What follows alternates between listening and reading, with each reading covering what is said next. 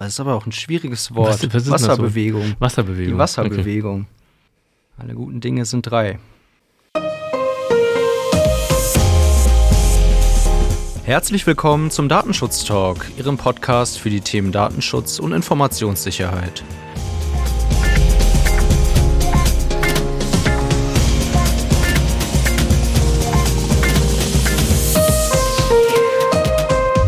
Heute ist Freitag, der 26. August. Und wie Sie es von uns gewohnt sind, schauen wir auch heute wieder zurück auf die Woche und berichten, was in der Welt des Datenschutzes und der Informationssicherheit so passiert ist. Wir sind heute meine Wenigkeit, David Schmidt und mein lieber Kollege, der Gregor Wortberg. Hallo Gregor. Hi David. Ja, Gregor, ähm, bevor wir zu unserer Themenübersicht kommen, hätte ich noch zwei Dinge in eigener Sache mitgebracht.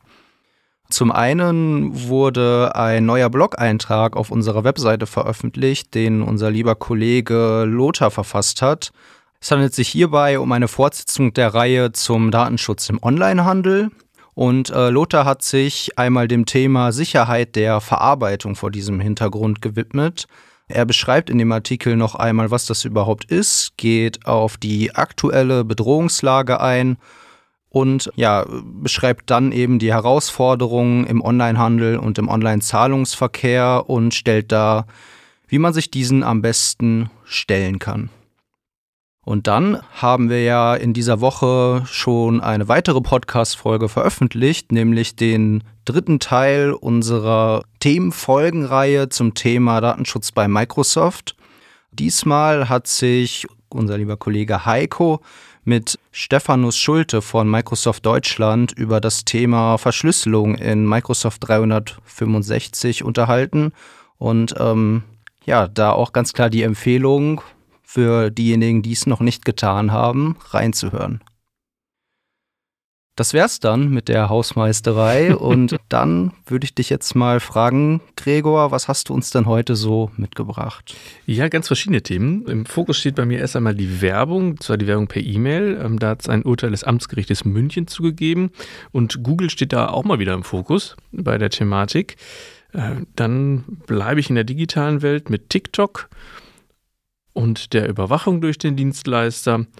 Oracle steht da natürlich auch mal wieder im Fokus mit seinen Datenschutzpraktiken, um es mal so zu nennen.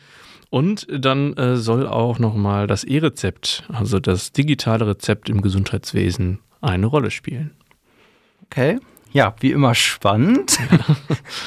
Ich hätte heute auf dem Zettel Aktuelles zum Rechtsmissbrauch des ähm, Anspruchs auf Auskunft nach Artikel 15 Datenschutzgrundverordnung.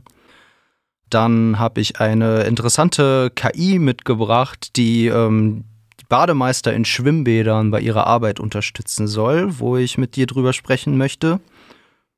Da freue ich mich besonders drauf. Ich auch schon. Und dann hätte ich noch einen Hackerangriff auf die Plattform Plex, ehe ich zu den Lesetipps komme. Wobei es ist diesmal nur ein Lesetipp tatsächlich. Aber das dann am Ende. Gregor, dann leg mal das, los. das dann zum, äh, am Ende, genau zu Beginn, ich hatte es gerade schon geteasert, möchte ich nach München blicken zum Amtsgericht. Ähm, das hat nämlich ein Urteil gesprochen bezüglich des Versandes von Werbe-E-Mails. Und zwar hat das Amtsgericht einem Münchner Pay-TV-Sender, ich weiß jetzt nicht, welcher das sein könnte, im geschäftlichen Verkehr untersagt, Werbe-E-Mails zu Werbezwecken an einen äh, Kläger ohne dessen ausdrückliche Einwilligung zu schicken und damit dann Kontakt aufzunehmen. Erstmal Wenig überraschend. Erstmal Ja. wenig überraschend, genau, soweit so gut. Was ist passiert? Der Kläger, gehen wir mal ein bisschen chronologisch ran, der Kläger hat regelmäßig äh, Werbung erhalten auf seine E-Mail-Adresse, welche auch für berufliche Zwecke nutzt und hat dann ähm, im Dezember 2021 Widerspruch gegen diese werbliche Nutzung eingelegt. Ja. Im Januar erhielt er aber doch weiterhin Werbung, ähm, hat sich dann nochmal beschwert und äh, ja, der Pay-TV-Sender ähm, hat sich, hat äh, ja nicht weiter darauf reagiert und daraufhin hat derjenige dann auf Unterlassung geklagt. Inter- Interessant ist eigentlich, und das hat das, äh, der Artikel, auf den wir uns da beziehen, auch nochmal herausgestellt, der Pay-TV-Sender hat dann gegenüber dem Gericht auch nochmal äh, bestätigt, und das ist ja auch verwunderlich sei, dass im Dezember darauf reagiert wurde. Und zwar wurde dem Kläger halt mitgeteilt, dass er doch bitte in seine Kundenverwaltung gehen könne, um dort dann selbstständig ähm, den Widerspruch durchzuführen und die E-Mail-Werbung zu deaktivieren. Ähm, das hat aber dann auch nochmal ähm, beim Gericht für weitere Verwunderungen äh, nämlich auch gesucht, äh, gesorgt. Und das hat das Gericht nämlich auch nochmal aufgegriffen. Prinzipiell ähm, sieht das Gericht natürlich da auch erstmal einen äh, rechtswidrigen Eingriff in die Persönlichkeitsrechte, ne, wenn ich solche E-Mails dann natürlich auch verschicke. Und in dem Urteil wurde dann auch nochmal herausgestellt, dass der Widerspruchsweg natürlich an keine Form gebunden ist und es natürlich auch nicht sein kann, dass auf eine Kundenverwaltung irgendwie verwiesen wird ähm, ja, als du, einziges Mittel dann. Ne? Du, also du willst nichts mehr von uns hören, dann geh doch mal in unser Kundenportal. Ja, und, also äh, ganz interessant ist, äh, dieser Pay-TV-Sender aus München ist mir privat auch bekannt. Ähm, ich habe das da selber auch schon durchgemacht, aber das ist gar nicht im Dezember gewesen, sondern jetzt eigentlich erst in den letzten paar Monaten und habe da dann einfach mal per E-Mail widersprochen. Das ist nämlich der Weg, der mittlerweile angeboten wird, per E-Mail oder halt in der Benutzerverwaltung. Darauf wird weiterhin verwiesen. Und da wurde dann auch nicht drauf reagiert. Und äh, daraufhin habe ich auch noch weitere E-Mails bekommen. Nach mehreren Wochen und nach mehreren E-Mails kam dann aber die Rückmeldung, äh, dass meine Werbung, dass die Werbung mir gegenüber eingestellt wird.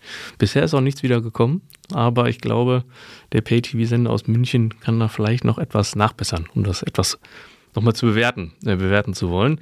Ähm, interessant ist dann aber auch nochmal das Ergebnis, nämlich bei Zuwiderhandlung geht es dann den, an den Geschäftsführer ein Ordnungsgeld von bis zu 250.000 Euro oder eine Ordnungshaft von bis zu sechs Monaten werden da angedroht. Ja, hm. kann man auch mal machen. Dann äh, halt uns mal auf dem Laufenden, ob es auch dabei bleibt, dass du weiterhin keine Werbung bekommst. Ähm, ganz genau. Vielleicht noch kurz das, das Thema aufzugreifen, E-Mail-Werbung. Ähm, Google äh, könnte sich das Urteil vielleicht nämlich auch nochmal zu Gemüte führen und auch nochmal auf ähm, das Urteil des äh, Europäischen Gerichtshofes eingehen.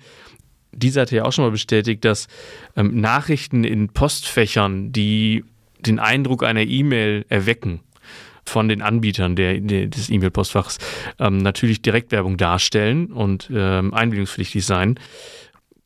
Neub ist dann nämlich auch wieder vorgegangen, hat äh, Beschwerde bei der KNIL eingelegt deswegen, weil halt Google weiterhin diese unerwünschte Direktwerbung halt verschickt. Und da sind wir mal gespannt, da werde ich weiter auch, oder werden wir natürlich auch weiter darüber informieren.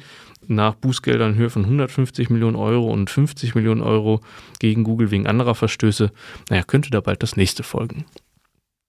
Spannend ist äh, ja auch das Thema Rechtsmissbrauch des Artikel 15 und hier ist im Moment einiges an Bewegung drin. Wir hatten ja hier vor ein paar Wochen schon mal über ein aktuelles Urteil aus Pforzheim gesprochen.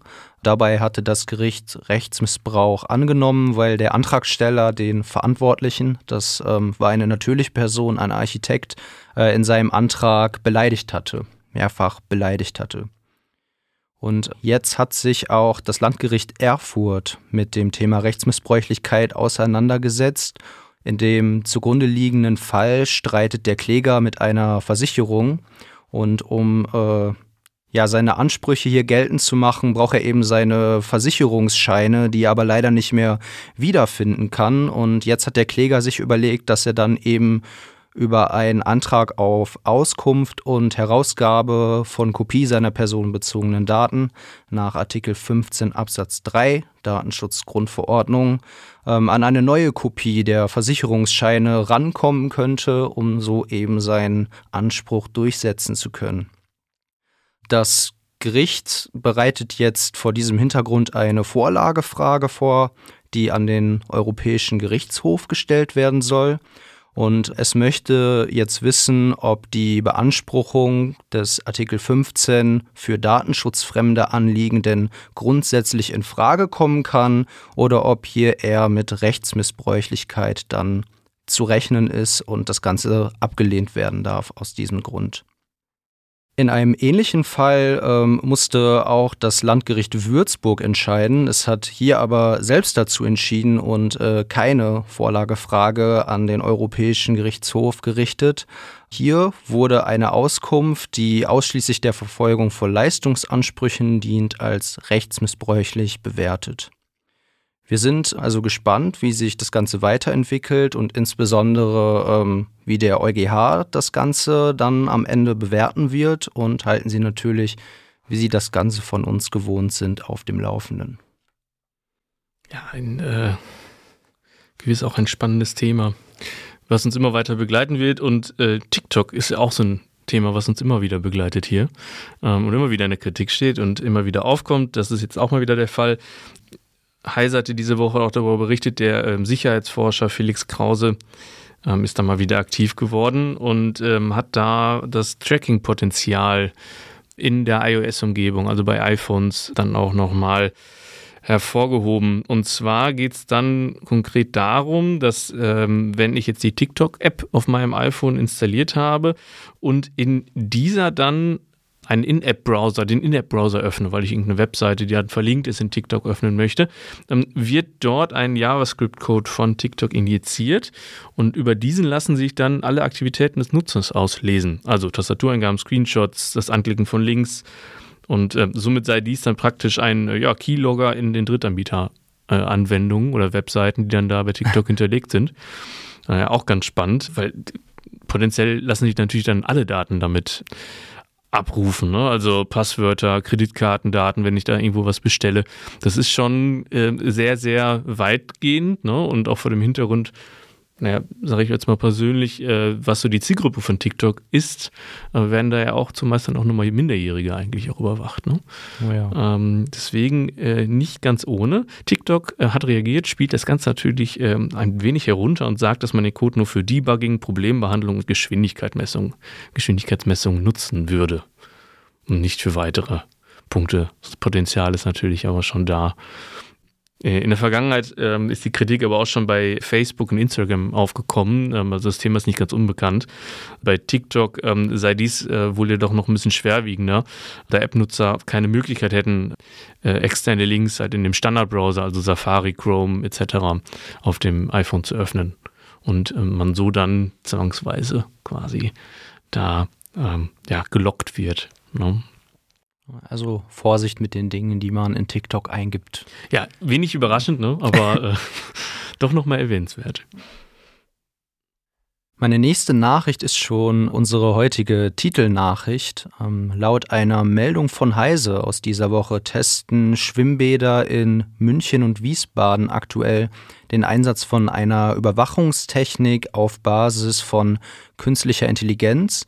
Diese hat das Ziel, Notsituationen im Wasser zu erkennen und ja, dann den Bademeister zu informieren, um äh, so eben eine, eine schnelle Hilfe für Personen in Notsituationen gewährleisten zu können.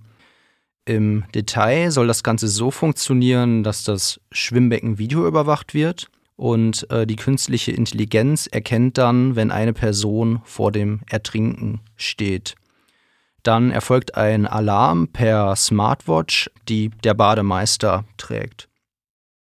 Die Kameras überwachen nach Angaben des Herstellers aus Tel Aviv allerdings nur die Wasserbewegung, nicht aber einzelne Personen im Wasser, insbesondere keine Gesichter der Schwimmgäste. Gekoppelt sind die Kameras dann an die Smartwatches, die das Aufsichtspersonal vor Ort tragen soll. Und nach rund 20 Sekunden auffälliger Wasserbewegung schlagen die Uhren dann Alarm und geben eine genaue Positionsangabe für den zuständigen Bademeister ab, der dann ähm, ja, schnell zu dem entsprechenden Becken hineilen kann und schauen soll, ob dort tatsächlich eine Notsituation eingetreten ist und ob jemand Hilfe braucht.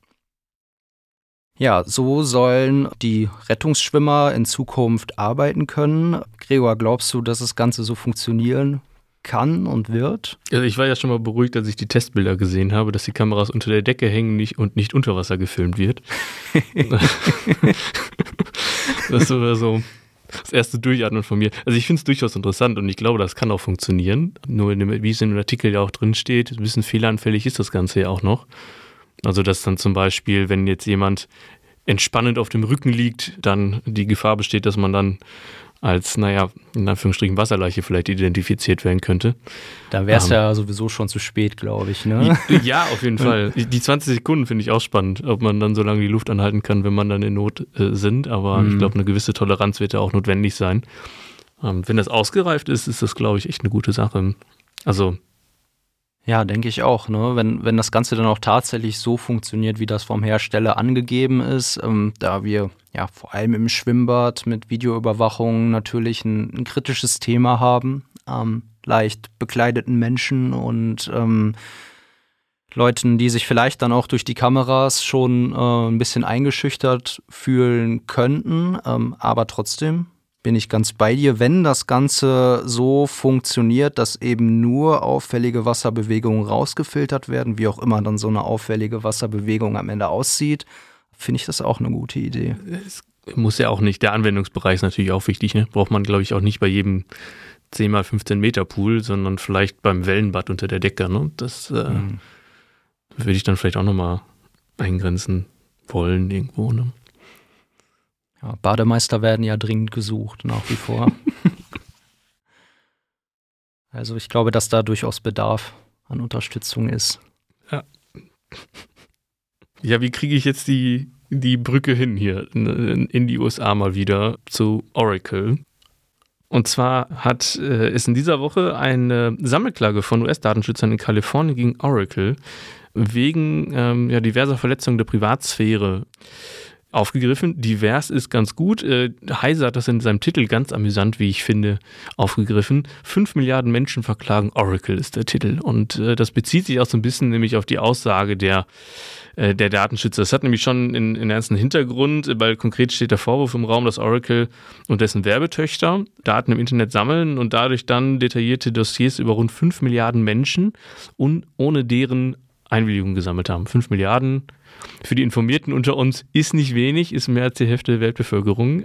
Also ist schon eine ganze Zahl. Und äh, die Daten werden dann halt weiter genutzt, um in Folge Profile dann auch wirklich äh, auf Einzelebene für Einzelpersonen zu erstellen und diese dann nachher über den eigenen Datenmarktplatz mit weiteren Daten anzureichern und dann nochmal so weiter in die Privatsphäre der Nutzer einzudringen steht in dem Artikel nicht drin. Ich kann mir auch sehr gut vorstellen, dass man dadurch vielleicht auch noch ein bisschen Geld verdienen kann äh, mit den mhm. Daten, wenn man sie dann äh, weiter dann vielleicht veräußert.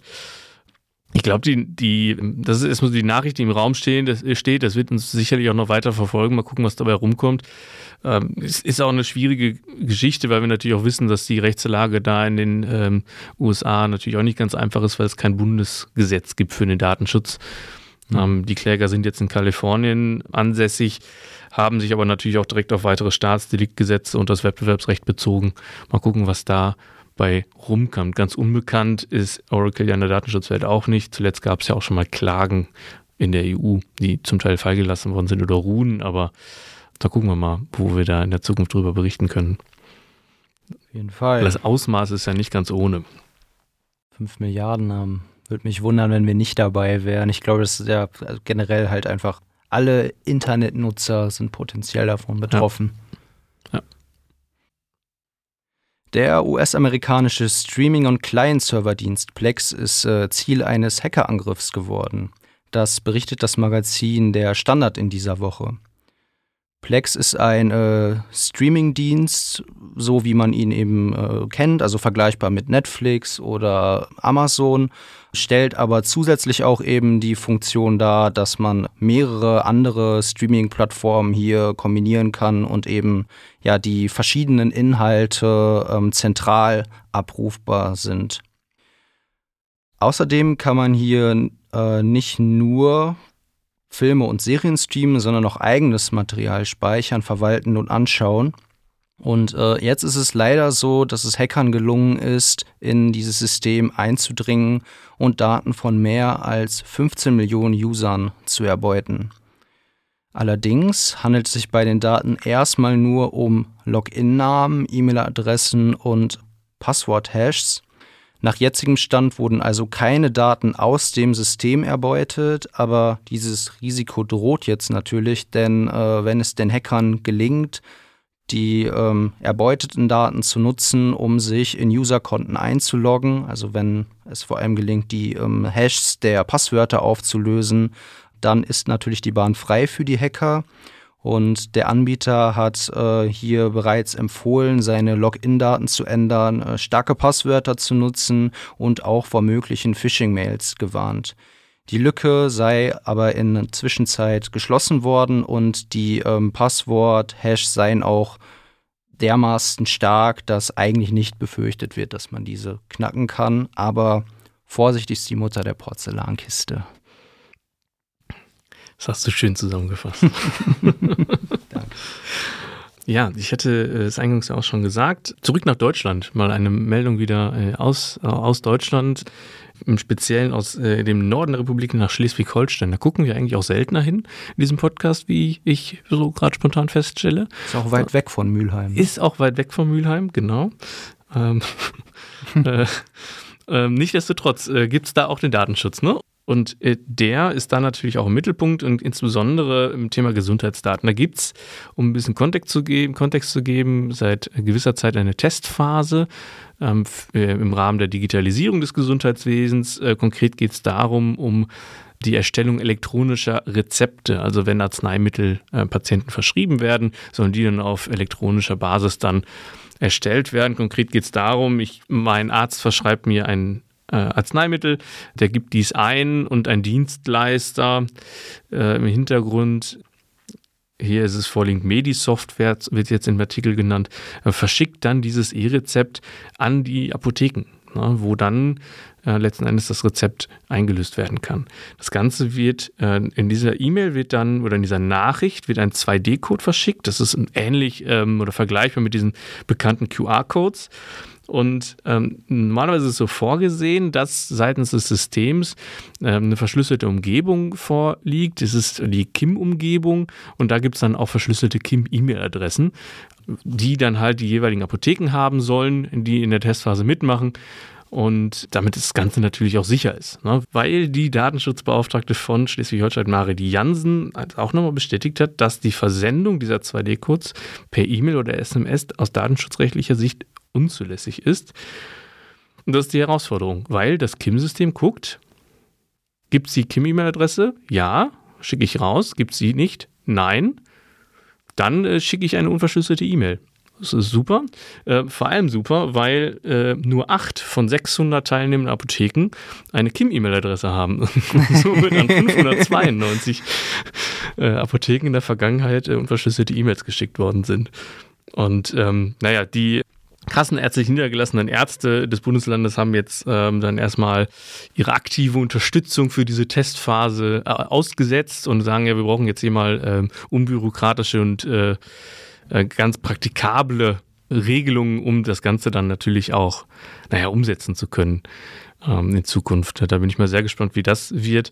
Äh, spannend ist in dem Zusammenhang auch die ähm, Bereitstellung an den Patienten, weil der muss natürlich dann, dem muss dieses äh, Rezept natürlich dann noch zugeordnet werden können. Das erfolgt einmal via App. Das ist natürlich dann wunderbar, ist verschlüsselt mit dem Zugang etc. Oder auch Trommelwirbel für die Digitalisierung per Ausdruck. Das ist dann natürlich auch der digitale Weg. Einmal gucken, was dabei rumkommt und wie wir in Zukunft eine unserer Arzneirezepte dann einlösen werden können.